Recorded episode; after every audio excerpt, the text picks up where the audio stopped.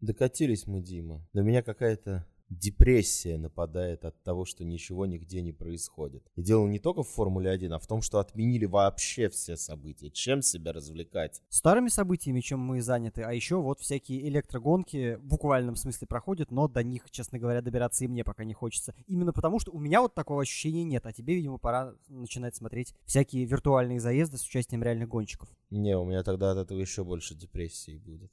Там вообще ничего не происходит. Так или иначе, мы, кажется, нашли способ выкрутиться из сложившейся ситуации в подкасте, эксплуатируя собственную публику. И попросили позадавать нам вопросов, чтобы мы на них, соответственно, поотвечали. Итак, это подкаст Бионедж. У микрофона Дима Искрич. Вадим Химик. Поехали.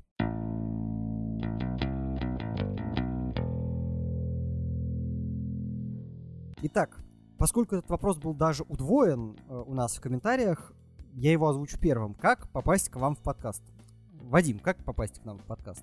Какие есть методы, лазейки, секретные пути? Нет, ну всегда можно, конечно, рассказать историю, что вот предложите какую-нибудь супер идею, мы обязательно обсудим и так далее. Вы можете это все предлагать, мы обязательно все обсудим, все рассмотрим. Но у меня один вопрос. Зачем оно вам надо, люди? Это адский труд, то, чем мы здесь занимаемся. Это не так весело, как это кажется снаружи. Ну, насчет адского труда я бы попросил тебя все-таки не горячиться, да, но это действительно... Ну да, только монтировать на завтра выпуск буду я, а не ну, ты. потому что я буду спать, логично.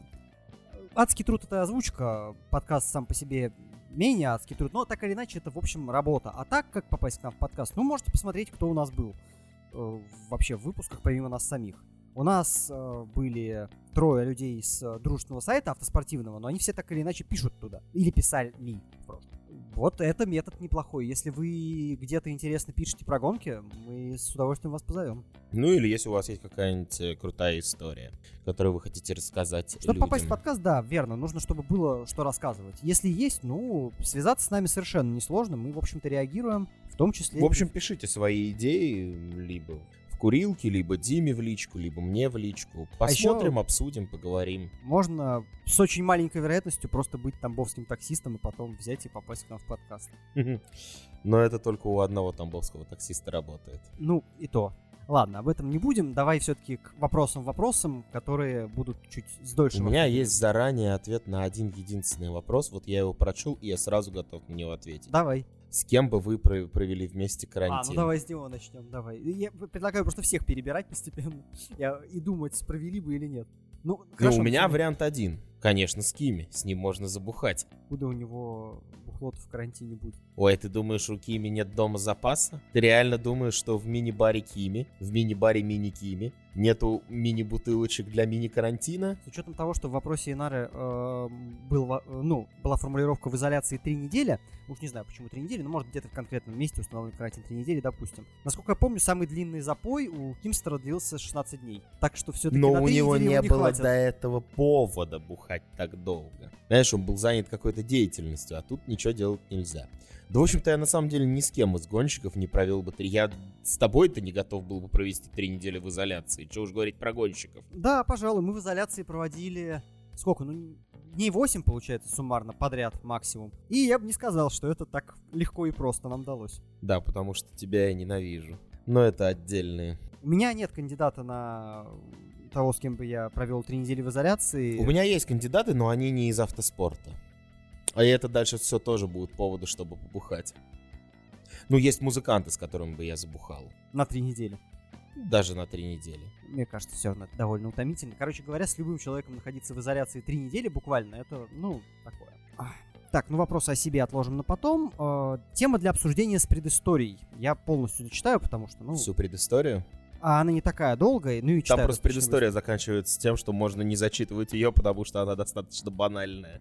Ну, так или иначе, ладно. Хотя бы теперь скажу, что предыстория про то, как началось у человека. У Дмитрия Дичкова, чего уж имена вполне можно называть, они публичные эти вопросы. История про то, как начиналось увлечение в F1. Э, и закан... Ну, конец я все-таки прочитаю, потому что последний абзац, он имеет смысл. Э, даже в городе хотел найти людей, собраться в пивнухе, посмотреть гонку, но никто банально не откликнулся.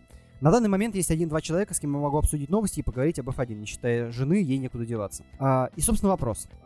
Опять же, цитирую автора вопроса. Мне непонятно, почему такой высоте... высокотехнологичный, как я давно не говорил это слово, опасный, дорогой спорт очень мало смотрят в странах СНГ, тем более по ТВ он бесплатный. Да, футбол играют все, но, например, как много играет в хоккей, бегает на лыжах с ружьем и так далее. Ну, короче говоря, почему нет у нас в СНГ Не, ну смотри, там же интереса? история заключалась в том, что он побывал в Монако, по-моему, да, он Да. рассказывал. И офигел от того, как люди за кружкой деды сидят Мгм. в баре и смотрят. А все очень просто, потому что у нас нет культуры автоспорта.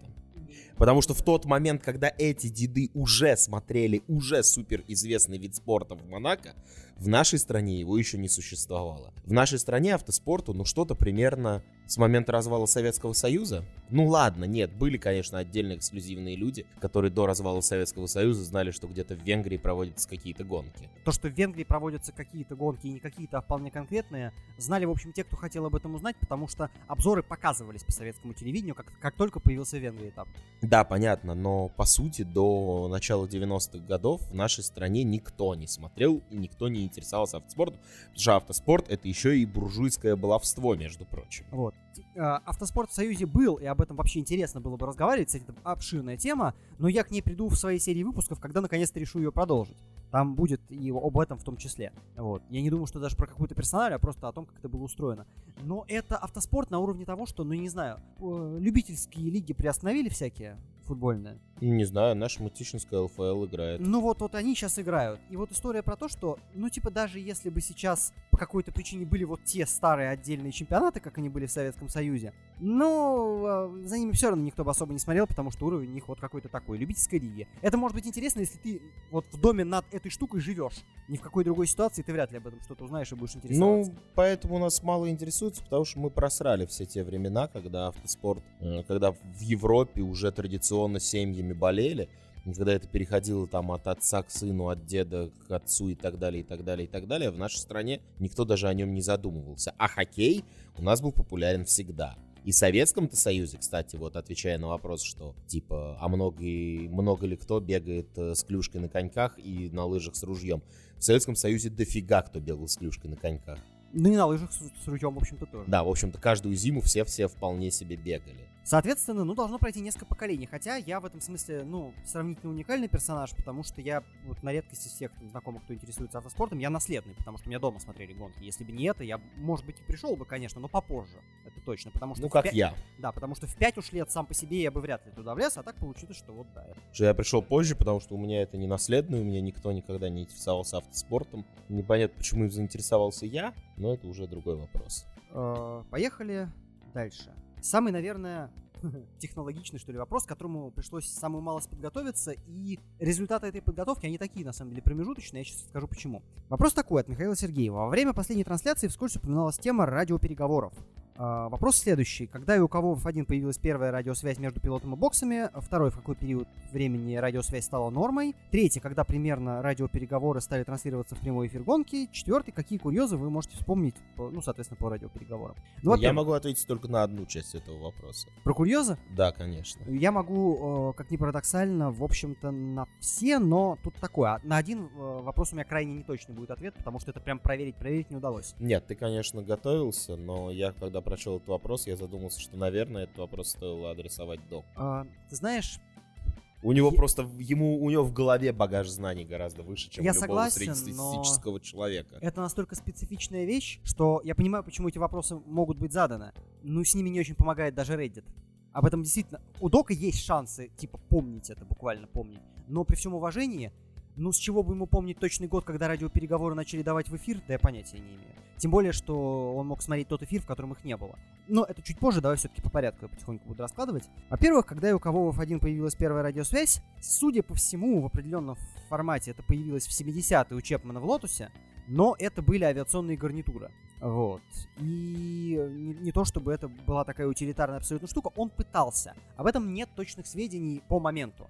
Просто вот есть занятный факт, который многие приводят, что он экспериментировал с этим. Ну, я вообще не удивлен, что Чепман мог экспериментировать. У него инженерный гений был впереди точно планеты всей. Ну, слушай, справедливости ради он это не изобрел, и это не инженерия, да, это просто попытка использовать оборудование, да, ну, в, в своей области. Тут это адаптация, это не изобретательство. Нет, ну, инженерия это не всегда изобретательство. Адаптация это тоже инженерия. Ну, так или иначе, это был он, э, практически без вариантов. Год точный назвать никто не может, это середина 70-х. Вот. Потому что когда, ну, не каждую гонку это пробовалось, и так далее, и так далее. В какой период времени радиосвязь стала нормой? Ну, скажем так, в 84-м это точно стало радиосвязью буквально. Привычной с передатчиком придумали, как это загнать. Если э, рассуждать по поводу нормы, что это было более-менее у всех, ну, какой-нибудь можно привести пример какого там, 89-го года, когда, э, можете проверить, я год забыл, э, это когда Марч стал Лейтенхаусом. Вот у Лейтенхауса, ну, хотя понятно, какой был командой уже Марч в то время, и во что он переродился в виде Лейтенхауса, не особо богатый, вот точно, типа, когда они стали Лейтенхаусом, у них была радиосвязь. И предположить, что и не было у кого-то другого, ну, не приходится, это, соответственно, 89-90 какой-нибудь год, что-то такое.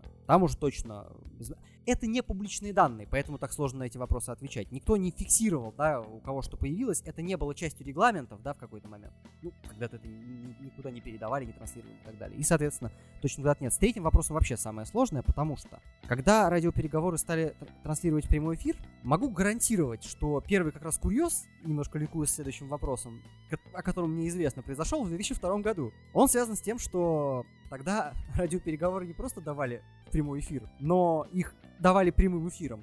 То есть просто включали гонщика, и если он что-то говорил, ничего не запикать, ничего сделать было невозможно. Ну и там Монтоя покрыл матом Райконина, и это, собственно, услышал весь мир, который слушал версию с радиопереговорами. Но объясню, почему я не знаю точно, когда они появились. Я в своем счастливом детстве смотрел Формулу-1 без радиопереговоров, на Россию их не транслировали. Поэтому где-то вот на стыке 90-х, 2000-х, наверное, начали это делать. Но в какой год точно, я сам, наверное, знал бы, но не могу сказать, потому что на Россию их не давали. А где там, ну, информации открытой по этому поводу нет, и нужно копать. Запись велась достаточно давно, потому что победные крики Сенна после победы на родине все прекрасно слышали, значит, их тогда уже записывали. И технически, наверное, была возможность выдать их в эфир, но вряд ли это делают постоянно. Ну а про курьезы, ну вот они курьезы. Они происходили тогда, там Физикелла еще кого-то материл намного позже. Вот, тупо потому, что был прямой эфир. А, если говорить про курьезы более занятные, ну, например, есть история про то, как в Канаде одна команда, хотя им выделяют частоты, на которых они должны обмениваться радиосообщениями, они влезли как, каким-то образом в местную полицейскую волну. И к ним нагрянули копы и пообещали в кратчайшие сроки опечатать все оборудование и увезти, потому что какого хрена, вы что, с ума сошли? Вот. Соответственно, если бы Формулой 1 руководили те, кто руководит сейчас, я думаю, команда бы не выкрутилась, но тогда Берни их спас. Ну да.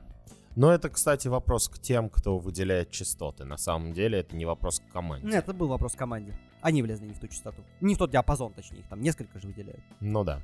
Вот, они влезли каким-то образом не в тот диапазон, и получилась вот такая вот веселая... Есть еще история про то, когда эти каналы как раз были, ну не то чтобы, просто давали, типа, вот вам список свободных, берите более-менее, что хотите. Иногда э, команды пытались там получше отстроить радиосвязь, потому что первые радио э, между боксами и машиной были очень хреновыми по причине того, что, ну, в эфир было очень легко вторгнуться.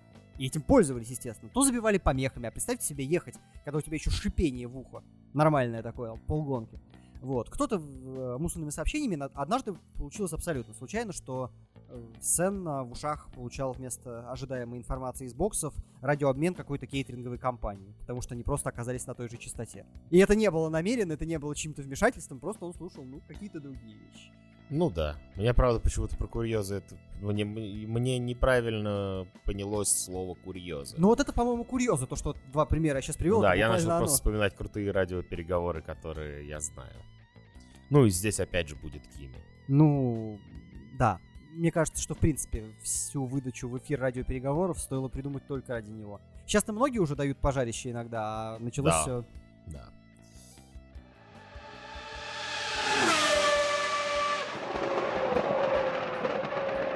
Что у нас там дальше? Как относитесь к тому, что новый регламент перенесли на 22 год? Между прочим, спрашивает Александр Боярчук. Саш, привет. Э, ну, слушай, э, по поводу того, что перенесли Новый год, из-за этого много геморроя у команд, естественно, потому что были расписаны бюджеты, кто-то строил машины на следующий год, в итоге в следующем году поедут на тех машинах, которые должны были построить к этому году, будет ли кто-нибудь доводить машины, а на самом деле Мерседес, если в этом году проведется какая-то часть чемпионата, и он будет зачетным, за него будет раздаваться титул, то Мерседес получает еще один лишний год со своей доминирующей машиной. Короче, геморроя огромное количество. Там писали у нас в чате про контракт, который типа должен был начинаться следующего года. И я думаю, что это не один случай, у кого есть какие-то контракты, которые должны были начинаться с следующего года. Поставщика двигателей меняла только одна команда, это реально огромная проблема. Я не знаю, что они будут делать. Ну, скорее всего, контракт э, передвинется по обоюдному согласию на 2022 год. Просто Понимаешь, Рено вечно обижен на какую-то из команд, потому что их ругают. И как это повернется, предсказать нельзя. Мое отношение к этому очень простое. Если сезон действительно не состоится, то, То разницы как, бы, никакой. как бы меня это не расстраивало, да, это логичный ход. Абсолютно. Смотрите, база закрыта на карантин. И начинать производство машины под новый регламент, ну, точнее, продолжать. Понятно, что кто-то уже начал. Нет никакой нормальной возможности. Что-то, конечно, люди все равно будут делать, но все в равных условиях полноценные вещи, там, продувки и всякое такое делать нельзя, всем нельзя, и поэтому это абсолютно логичный ход. А вот если сезон не будет полностью отменен, и, например, в июне все-таки начнется, и пройдут там положенные сколько? 16, по-моему, этапов. Для телеконтракта, а не чтобы чемпионат считался состоявшимся. Ну, тогда будет грустно от этого. Сделать при этом все равно ничего нельзя, потому что это все еще логичное решение, но просто будет грустно. А если отменят, Ну, то просто будет никак. гребаный вирус перелопатил вообще все, что можно было перелопатить в наших душах, в наших сердцах, в регламентах Формулы-1. Просто весь мир сошел с ума, отменил все, что можно было отменить. Мне кажется, эти меры чрезмерными. Меры чрезмерными. Я, как всегда, лучший. Мгм. Вот. Но не мне судить. Ну, а мы Просто, пере- знаешь, Да. э, ну, небольшая такая Мгм. отсылка, раз уж про коронавирус вдруг заговорили.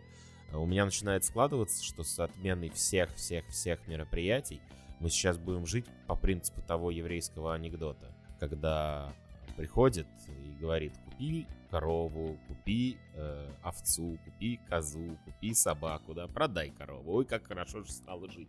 Когда нам вернут хотя бы один футбольный матч или одну гонку какую-нибудь, она может быть вообще неинтересной, но как мы будем счастливы. Это верно, но для нас в будущем, если сезон состоится, ну, грядет тоже очень веселая жизнь. Потому что все это сожмется по времени, и нам каждую неделю придется... Нет, смотреть-то не придется, смотреть-то это радость. Но обсуждать... Ладно, момент, обсуждать это тоже радость. Сейчас какой-то мы момент мы, до конечно- этого в э, последнем вопросе. Я вопросы от Данила Морозова буду по одному выбрасывать, у него их на самом деле три, просто они не очень связаны между собой, а я все-таки стараюсь более-менее по блокам. На какой гоночной трассе вы бы никогда в жизни не проехали и круга, и почему?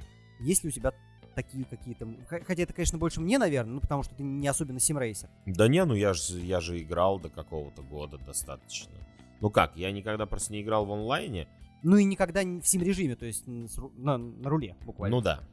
Но даже на клавиатуре я не думаю, что на руле это стало бы лучше и приятнее, потому что есть действительно места, которые меня выбешивали.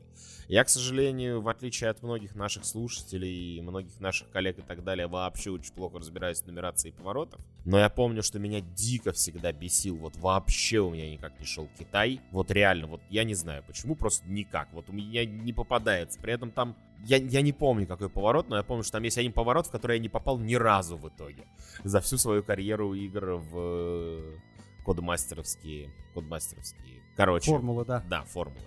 Вот. Так что прям вот очень бесило, наверное, вот только Китай. Ну, знаете, э, тут еще про жизнь все-таки тоже. Есть одна трасса, которая может появиться где-нибудь в онлайне, наверное, если кто-то заморочится, но вряд ли будет сконструирована. Ответ довольно очевидный, это трасса на парковке в Лас-Вегасе. Это просто безумно скучно. И в этом нет никакого смысла. Ну, в этом смысле, да, но мы все-таки, я думаю, что должны ответить про более-менее существующие сейчас трассы. Ну, тогда я тоже, на самом деле, отвечу. И это будет ответ, кстати, не про виртуальные гонки, там-то все равно, а вот про жизнь.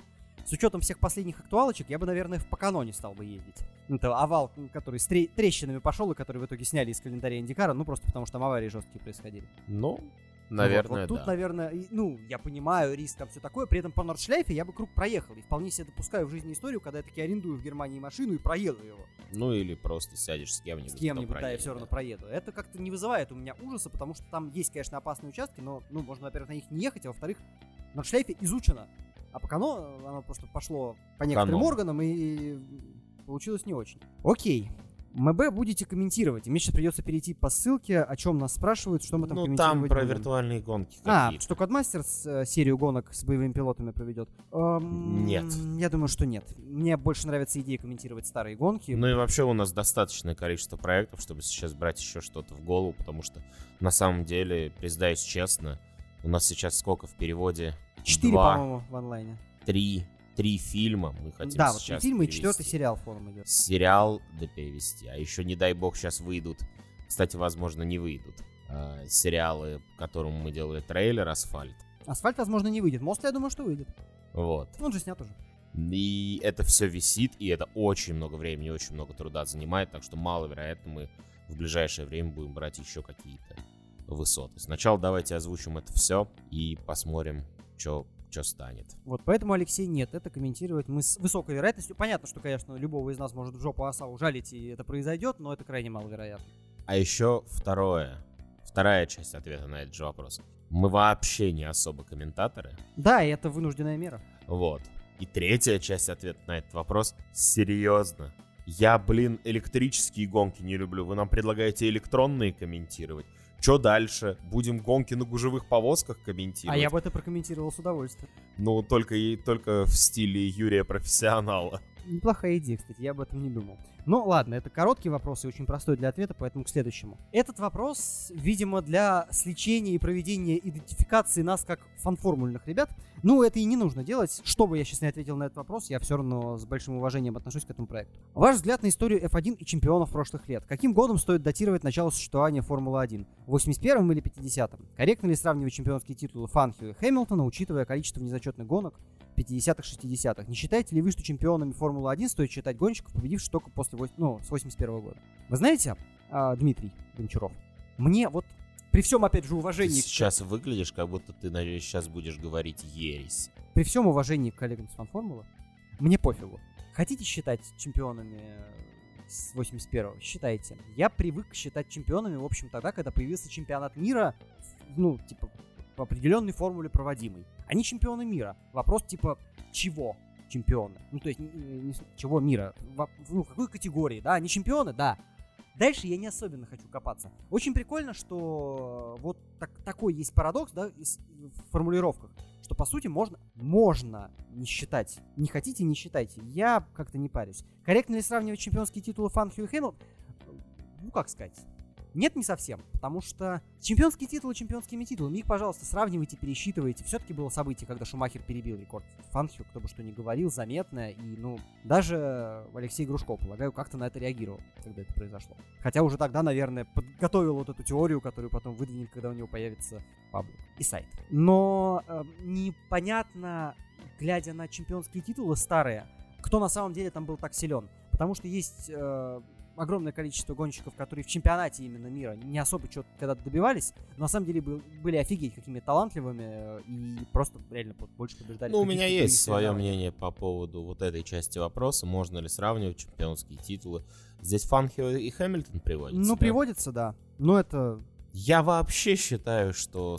Вот что вы имеете в виду под сравнивать? Если сухую статистику в количестве побед ну, можно сравнивать и то не особо, потому что, ну, в те времена гонщики, и я сейчас не про конкретно кого-то, а в принципе жили чуть-чуть поменьше, чем в нынешние времена, и выступали год, по годам меньше. А, сравнивать как сухую статистику невозможно, потому что по-другому насчитывались баллы, другая система чемпионата и так далее. Сравнивать по каким-то другим характеристикам, а по каким. То есть, если мы сравниваем, нам надо составить э, некую шкалу, э, по которой мы будем проводить анализ и по ней сравнивать. я вообще считаю, что сравнивать чемпионские титулы кого-то это абсолютный идиотизм, которым можно заниматься только во времена, когда гонок Формулы-1 нет, потому что все умирают от коронавируса. Более-менее... Ты понимаешь, я не сравниваю даже чемпионские титулы Шумахера и Хэмилтона. Это разные времена, это разные люди. Это помнишь э, замечательный вопрос, который неоднократно поднимался и в фан-формуле, и, по-моему, мы о нем отзываемся точно так же, что нет понятия «лучший». Когда мы начнем сравнивать, мы выведем понятие «лучший». Чтобы вывести понятие «лучший», нам надо сначала придумать идеального, эталонного, по которому мы, мы сможем сравнивать. Потому что для кого-то Сенна лучший, самый гениальный, самый крутой для меня, ну, лично для меня оспоримо огромное количество его человеческих качеств.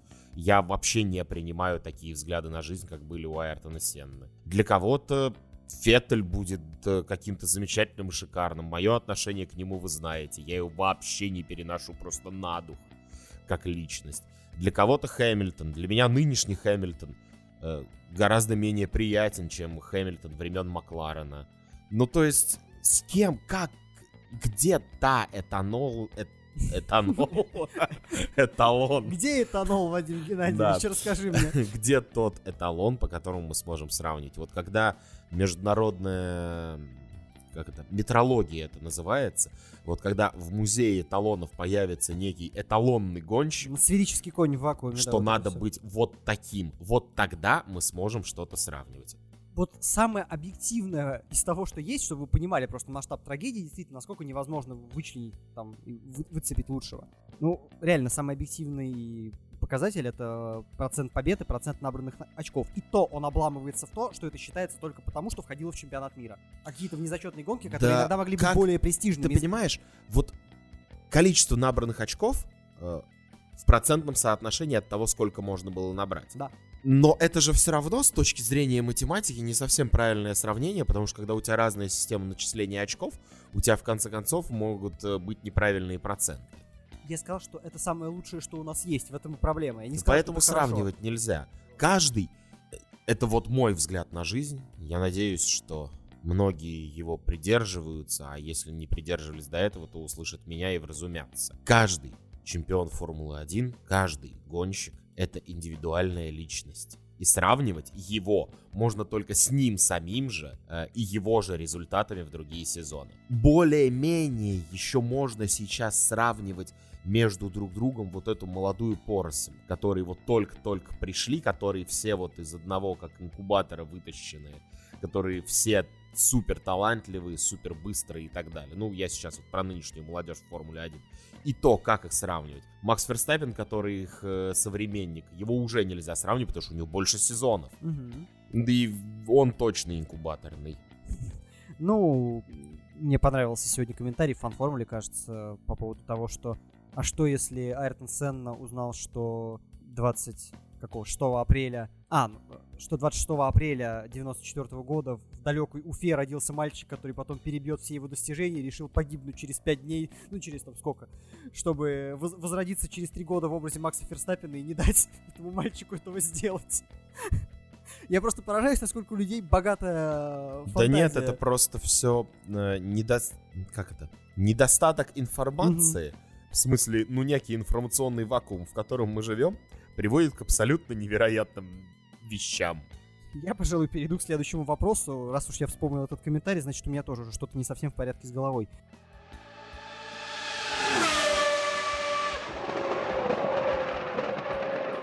Какая гонка Индикар слэш Чемпкар была, на ваш взгляд, самой скучной в 21 веке? Я не думаю, что тебе по этому поводу есть что сказать, Вадим. Я посплю пока. Ну нет, спать тебе не придется, потому что мой ответ будет достаточно коротким. Вы знаете, я полагаю, что самую скучную гонку в 21 веке Индикара Чемпкара я, наверное, не видел, потому что это, как мне думается, относится к эм, времени доминирования Себастьяна Бурде в чемпионате, а я эти гонки просто не смотрел.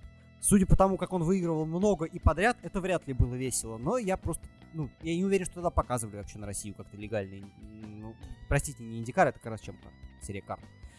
Я не уверен, что это было, и поэтому... У меня, не, у меня не было возможности увидеть самую скучную гонку Индикаров и Чемкаров. Все, ну, ты очень хорошо отмазался, на самом деле, от вопроса. Самая скучная гонка — это та, которую я не смотрел. Не, отмазался хорошо, я просто не, не представляю себе, как выбрать. Бывают гонки средней паршивости в Индикаре, но я вот что-то... Какая самая скучная гонка Формулы-1, которую ты видел? Самая скучная гонка Формулы-1, которую я видел, естественно, Гран-при США 2005 вариантов быть не может. Блин, я забыл, что там было. Шесть машин. А, ну, слушай, но она не скучная. Там очень много а, эмоций вокруг есть. Ну, эмоции вокруг, да, но смотреть именно это было, конечно, абсолютно невыносимо. Ну, были еще, конечно... Не, но она все равно, ты понимаешь, э, гонка с шестью машинами, она прекрасна в своем э, единственном существовании, как прецедент, который э, изменил некоторые правила. То есть в ней все равно в ней есть какая-то изюминка, она сильно отличается. То есть скучная, на мой взгляд, это когда вот ну вот мы так примерно про Гран-при Франции прошлого года рассказывали, когда вот, ну, примерно ничего не происходит. Все как стартовали, так и финишировали. Но для этого надо лезть в статистику. Я думаю, есть какая-нибудь гонка, которая вот самая скучная окажется по принципу, что вот как стартовали, так и финишировали. Что-то из Валенсии, где два обгона за гонку было или типа того. Ну вот что-нибудь, что-то, да, что-то что-нибудь Валенсии, во-первых. А у меня так еще, знаете, из того времени, когда я к гонкам относился прям восторженно, мне почему-то помнится Венгрия 99, которую мне почему-то было совершенно невыносимо смотреть, даже вот мне маленькому. Я ни разу ее не пересматривал, но я это вот так помню. Это не значит, что это так было, это значит, что я так помню.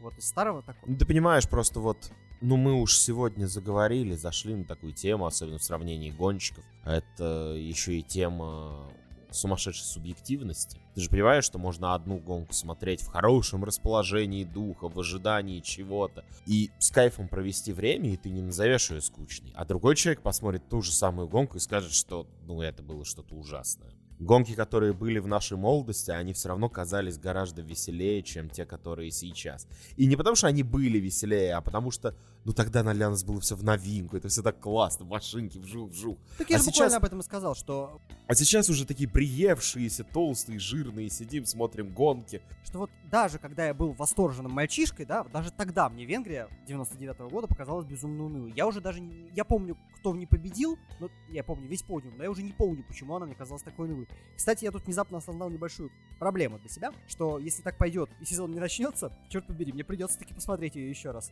Да, подкаст выйдет уже после того, как ты проведешь э, третью уже трансляцию. Ну, третью, но вторую вот из серийных, да. поэтому... Не знаю, почему ты решил э, все-таки продолжать по 99-му году. Я люблю этот год.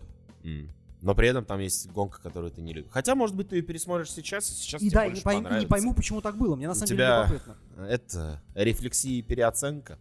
Да, рефлексия, переоценка. Понимаешь, Хотя я... ты мог э, в эти выходные постримить другую гонку. Это было бы забавнее, потому что в это воскресенье, ну как бы, что было в эту дату ранее? Было Гран-при Мексики, по-моему, 92 -го года в эту же дату. Это было бы забавно. Ну, иногда буду попадать, будет получаться по эфиру. Э, У меня есть четыре более-менее любимых сезона из тех, что я, ну, которым я был современником который я смотрел. 97, 99, 2003 и э, 2010. И так получилось, что если 2010 был сравнительно недавно, 2003 был очень для меня по итогу... Десятый это когда Кимстер вернулся? А, нет, десятый это когда Феттель взял первый титул. Но просто как это было, и в какой борьбе по А, ходу да, сезона всё. и так далее. Там Red Bull уже был очень быстрый, но очень много лажал.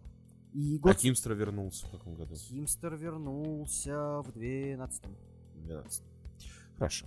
Вот. А, 2003 для меня очень болезненный, потому что он закончился, ну, для моих болельческих пристрастий в итоге плохо. 97-й я пересматривал суммарно, наверное, раза три, если не четыре. Ну, если, брать отдельные пересмотренные гонки, то реально четыре раза практически пересмотрел весь сезон. Зимние перерывы. А 99-й, я очень тепло к нему отношусь, я с большим удовольствием его смотрел в детстве, но я пересматривал из него только од- один гран-при.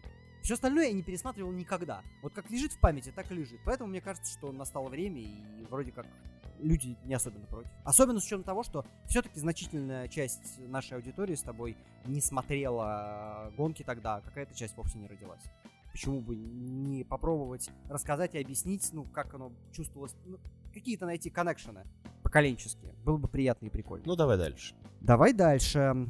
Эм, Ну, слушай, я уже немножко полез в личные вопросы, и мне кажется, что можно. Ну, давай, ладно. Э, Были ли мы вживую на каких-то гран-при? Нет, не были ни один из нас. Мы были на других гонках. Это ну, я был случалось. на ДТМе, я был на Е3 Москвы. И, кстати, несмотря на то, как я ругаю гонки Формулы Е, я там отлично провел время. Возможно, это связано с тем, что я был, во-первых, мне подогнали вип-проходку. Я отлично тусанул в випах. Я э, какими-то секретными подпольными путями умудрился туда провести, ну, тогда еще не жену, э, тогда просто девушку свою. Вот. э, очень классно накидался винищем на халяву в, это, в этих випах. Так когда гонка закончилась, мы умудрились прокрасться на питлейн и гулять по питлейну. И я там И взял на- на автограф стартовый- реально просто. Да, и на стартовую решетку тоже попали. А еще ты пытался примерить шлем Бруно Сенна, за, за что чуть по шапке от него не получил. Да, и он на меня не налез, у Бруно Сенны, если что, очень маленькая голова. Планировали и хотели бы куда-то поехать. Я в этом году, вот как и вы, Дмитрий, собственно, Дмитрий Дичков тоже задает этот вопрос, смотрел билеты в Баку, но понятно, что это уже не имеет никакого смысла. Сочи, ну, будет, посмотрим, посмотрим. Сочи каждый год что-то Там планирует. вопрос, всё куда бы вы хотели съездить? Планировали, ну, если хотели бы куда-то поехать, то у меня есть некоторый перечень гонок, которые, если Формула-1 не сдохнет от коронавируса совсем, мне хотелось бы в жизни посетить. Но одна из них, к сожалению, может исчезнуть из календаря в ближайшее время. Я Давай, боюсь, что... топ-3 гонок, которые ты хотел бы посетить. Э, Жаль, что мы не снимаем, потому что я сейчас пытаюсь вести себя как Юрий Дудь. Я бы хотел, разумеется, побывать в Монце, просто чтобы посмотреть на Тифози, сам не являюсь им. Монца. Да, я бы хотел, э, разумеется, посмотреть живьем Монако, просто ради атмосферы самого Монако. и того, как это происходит. И у меня третий из действующих, из действующих, понятно, что если брать другие трассы, то был бы другим. А, Это, как ни странно, Мексика. Просто потому, как это устроено. Из-за того, что там стадион. Насколько у нас с тобой разные взгляды. У меня есть... Ну, моя жизнь становится лучше. Я думаю, что в ближайшие годы, если Формула-1 действительно не сдохнет от коронавируса, или мы с тобой не сдохнем от него же, э, я все-таки посещу какую-то гонку Формулы-1. Но мечта у меня только одна. У меня есть трассы из действующих, от которых, которые меня просто приводят в какой-то восторг и доводят до мурашек. Это спа. Потому что вот я не знаю, есть что-то все-таки в этой трассе для меня волшебное, что на меня работает. Я по поводу СПА, я тебе отвечу. Понятно, что, ну, будь просто чисто финансовая возможность, я бы и туда когда-нибудь обязательно добрался, это не значит, что в СПА я бы не поехал. Но в СПА я лично для себя заранее очень опасаюсь эм, парижского синдрома. Что это окажется далеко не так круто, как я ожидаю этого. Причем я более-менее понимаю, что Монса и Монако из-за того, чего я там ищу, не должны меня разочаровать. И Мексика тоже, ну просто потому что это боление за F1 на стадионе. Такого больше прям вот в том же виде сейчас в общем. Ну, она развалится в Мексике, так что не Ну, я говорю, к сожалению, я, скорее всего, не успею это сделать, потому что вылетит из календаря после этапа.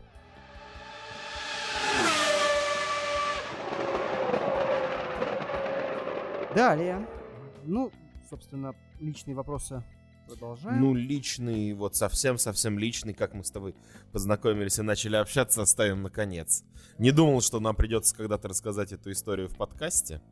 Но придется. Тогда я перехожу к тем вопросам, которые, видимо, отправлялись Вадиму в личку, и ты мне их пересылал, или еще куда-то. Нет, они были в чате у нас в курилке, я тебе их пересылал оттуда. Ам, Что теперь в условиях переноса регламента делать реношникам? Ведь они единственные заявляли, что не, не дорабатывали свою силовую установку и все ресурсы кинули на 21 год. И как это скажется на Макларен? А, Макларен, да, не факт. что- Смотри, э, можно я сейчас быстро отвечу? Все очень просто. Рено кинули все силы раньше всех на 21 год. У них теперь есть еще целый год запаса, чтобы оправдать обещание Абитебуля. Аби... Я правильно сказал? Абитбуль, да. Вот. И таки выиграть чемпионство в 2021 году. Правда, я думаю, у них все равно ничего не получится, потому что сколько бы они сил не кидали куда-то, им надо сначала с головой разобраться. А так, что делать реношникам? Да тоже, что и всегда, проигрывать, ну, правда. Ну, не прав, ну Рено не всегда проигрывал. Ты про, только про последнюю. Я про последнюю инкарнацию, Да, конечно. потому что Рено более ранних лет ты мне не трогай. Понятно, но сейчас им делать ничего. Они не могут выкрутиться из этой ситуации. Что делать Макларену? Как ни странно, стараться уломать э, формульные власти, уломать э, Рено, уломать Мерседес, ну, формульные власти, чтобы им разрешили машину адаптировать. И все-таки перейти на мерсовский движок 21 года, даже при старом регламенте. Больше Макларену в этой ситуации абсолютно понятно, что делать. Сражаться за собственное лучшее будущее. Но А забавно, да, если в 2021 году в итоге Макларен получит мерседесовский движок и выиграет сезон. Вот это я охренею. Ну, это вряд ли произойдет, потому что все-таки Макларен пока не очень дотягивается до первой тройки. Тут просто, типа, новость для разбора и обсуждения. Феррари попала под атаку Red Bull и Макларен на встрече боссов F1. Ну, я думаю, что ты видел эту новость, что на совещании на повышенных тонах разговаривали с Бенотто. Представители, кстати, Red Bull и Макларен, потому что, если что, на этом совещании не было Тота Вольфа. Вот. Его замещали, и в свете слухов о том, что Астон Мартин пытается его схантить на следующий год. Кстати, вот это интересно. Получится, что Астон Мартин появится при старом регламенте. Или не появится. Мы о них совсем забыли. Ну, во-первых, по поводу... Там, в принципе, спрашивали, как вы относитесь ко всем этим политическим играм и так далее, и так далее, и так далее. С одной стороны, конечно, очень хочется, чтобы спорт был прямо чистым, спортивным, чтобы вот без командных тактик, чтобы чистый, настоящий. Но если вы хотите чистого настоящего спорта, я не знаю, смотрите прыжки в высоту.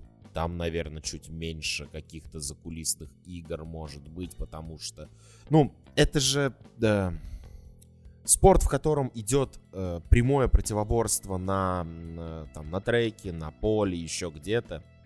Он в любом случае будет иметь все возможные способы для достижения результата. Ну, мы не говорим там, я сейчас сказал прыжки там в высоту, да, условно. Естественно, мы не трогаем всякие допинги и так далее, потому что это полная хрень. Но там сложно устроить какую-то командную тактику или еще что-то, хотя и там на самом деле находятся эти варианты, как э, особенно у тяжелоатлетов, я помню, была эта история, как они специально задирали веса, чтобы за- загнать соперника. Вот. Везде это есть. Это надо добиться результата. Надо выиграть. Надо быть самым сильным, самым быстрым, самым умным. Я сейчас про Формулу-1. Самым смекалистым, самым настойчивым. И только тогда ты сможешь стать самым великим. А иначе невозможно. Ну, мы с тобой тысячу раз это обсуждали и уже в подкасте неоднократно. Не бывает чемпионов без грязных историй. Команд, претендующих на чемпионство, тоже не может быть без грязных. И всегда будут эти игры. Особенно в Формуле 1, где существует технический регламент с огромным количеством серых зон, где будут постоянно все друг друга пытаться обмануть и так далее. Я еще предлагаю ответить на вопрос, на который ты, в общем-то, дал короткий комментарий по поводу озвучивания мультфильмов про автоспорт. Вот, по поводу мини-драйверс. Вы знаете, даже если бы у меня было свободное время, я бы не стал озвучивать мини-драйверс. Нет, на самом деле, если бы у меня было свободное время, я бы, может, даже озвучил бы. Но для этого надо очень много свободного времени. Но я нет. Я не поклонник. Вот, сори, тот случай, когда... Нет, там не про мини-драйверс была речь. А, тут... Там было про Маклареновский мультсериал. А, вот тот, его бы я тот, тот озвучил. Да, тот да. Просто мини-драйверс тоже кто-то спрашивает. Ну, мини-драйверс там нет смысла озвучивать. Потому там, писк же вот этот, в общем-то. Ну, там вообще же да. нету слов как таковых. Там все субтитры и как бы это графика. Если вы очень хотите, ну, то есть, действительно, если там все сейчас соберутся и навалятся на меня общим нашим чатом и так далее, и будут кричать, что они очень хотят русифицированный мини-драйверс, ну, мы можем с вами это обсудить. Но он это есть будет... русифицированный. Визуалку там переводили. А, он есть русифицированный? Да. Но если они хотят Может от... быть, не весь, но... от нас русификацию, мы можем это обсудить, но тогда это будет только по подписочной... Э... Механике. По... Да, по подписочной механике. Ну, слушай, у нас остался вот, собственно, ну не один, правда, осталась серия вот этих личных вопросов. Надо как-то Ну смотри, отвечать. у нас был сегодня вопрос, типа, э, человек там не понимал, как вот в Монако обсуждают и так далее, и так далее, и так далее. А у нас вот никто не обсуждает, и там вот, э, типа, не с кем поговорить, как же так, у нас не любят, да? Э, что-то еще мы с тобой обсуждаем. А, у нас была с тобой э, сегодня уже фраза на тему того, что типа, сейчас мы уже приевшиеся, и гонки не смотрят с такими яркими, веселыми и так далее – я не буду, с твоего позволения, рассказывать целиком историю нашего знакомства, потому что она не имеет важности для для подкаста, для наших слушателей. Да и она не какая-то особенная. Мы познакомились не из-за гонок, а через общих знакомых, как знакомится большинство людей. Мы абсолютно случайно на какой-то вечеринке нашего общего друга, стоя на крыльце и э, распивая чай, конечно же, ну ладно, кого мы обманываем? Э, Побухивая. Э, употребляя чрезмерное количество алкоголя и сигарет. Почему я говорю, вот как, как проблема с, э, господи, с Лещенко и Бледным в музыкалите, когда пить алкоголь говорил, собственно, бледный, а Лещенко говорил бухать. Вот почему я говорю прибухнуть, а ты изворачиваешься? Это нелогично. Я не изворачиваюсь, я пытаюсь а, наполнить этот ритуал чем-то значимым они просто прожигали свою жизнь. Ну, стоит понимать, что нам тогда, мне тогда было 22 года. Мне, а тебе, 19. Да, тебе было 19 лет, это была бурная молодость и так далее. И мы абсолютно случайно узнали, что, оказывается, оба достаточно уважительно относимся к автоспорту. И с этого момента все вечеринки у нашего общего друга, которые тогда происходили достаточно часто. И по выходным, что важно для просмотра да, гонок. Превращались у нас с тобой в обсуждение и просмотр гонок, и мы, в общем-то, только этим и занимались. А, одна из причин, всего того, что мы так с тобой сошлись на этих гонках и так далее, она и заключается в том, что слишком мало с кем можно поговорить. Никто не понимает в этом ничего. Не то, что не понимает, никто вообще не понимает, нафига это смотреть. Я столько раз в жизни слышал вопрос, ну на что там смотреть, на машинки по кругу ездят. Я, конечно, этим людям всегда отвечаю, на что смотреть в твоей жизни, ты просто по кругу бегаешь с работы домой. Но это уже другой разговор для другого шоу, наверное, какого-то. По поводу того, как пришла идея подкаста, ну, начнем с того, что через 4 года вообще-то появился видеоблог. И, к сожалению, из-за такой злобной копирастии в отношении даже не нас, а Стива в свое время, пришлось даже старые материалы все убрать из открытого доступа. Когда-нибудь мы начнем заниматься восстановлением всего этого. В принципе, физически мы их сохранили. Вот. Вопрос, когда это будет. Ну, мы восстановим, конечно, только актуальные. Мы не будем восстанавливать обзоры там некоторых гонок, которые да, не понятно. имеют в себе никакой интерес. Вот. Э, в какой-то момент э, я чего тут скрывать. Собственно. Не, ну копирасти, ты так сказал, я думаю, людям не очень понятно. Ты так, ты так очень странно сказал, как будто Стив в чем-то виноват. Нет. Э, История а... в том, что Стив хотел Стив получить аккредитацию на Гран-при Сочи. И ему сказали, а наш э, видеоканал указан на сайте Фанформула потому что мы давно сотрудничаем с ребятами из фан-формулы, когда еще не было ребят из фан-формулы. И мы тоже выступали с тобой когда-то под лейблом одной э, тусовки, которую нельзя называть в приличном Называть мы сейчас, обществе. да. Вот.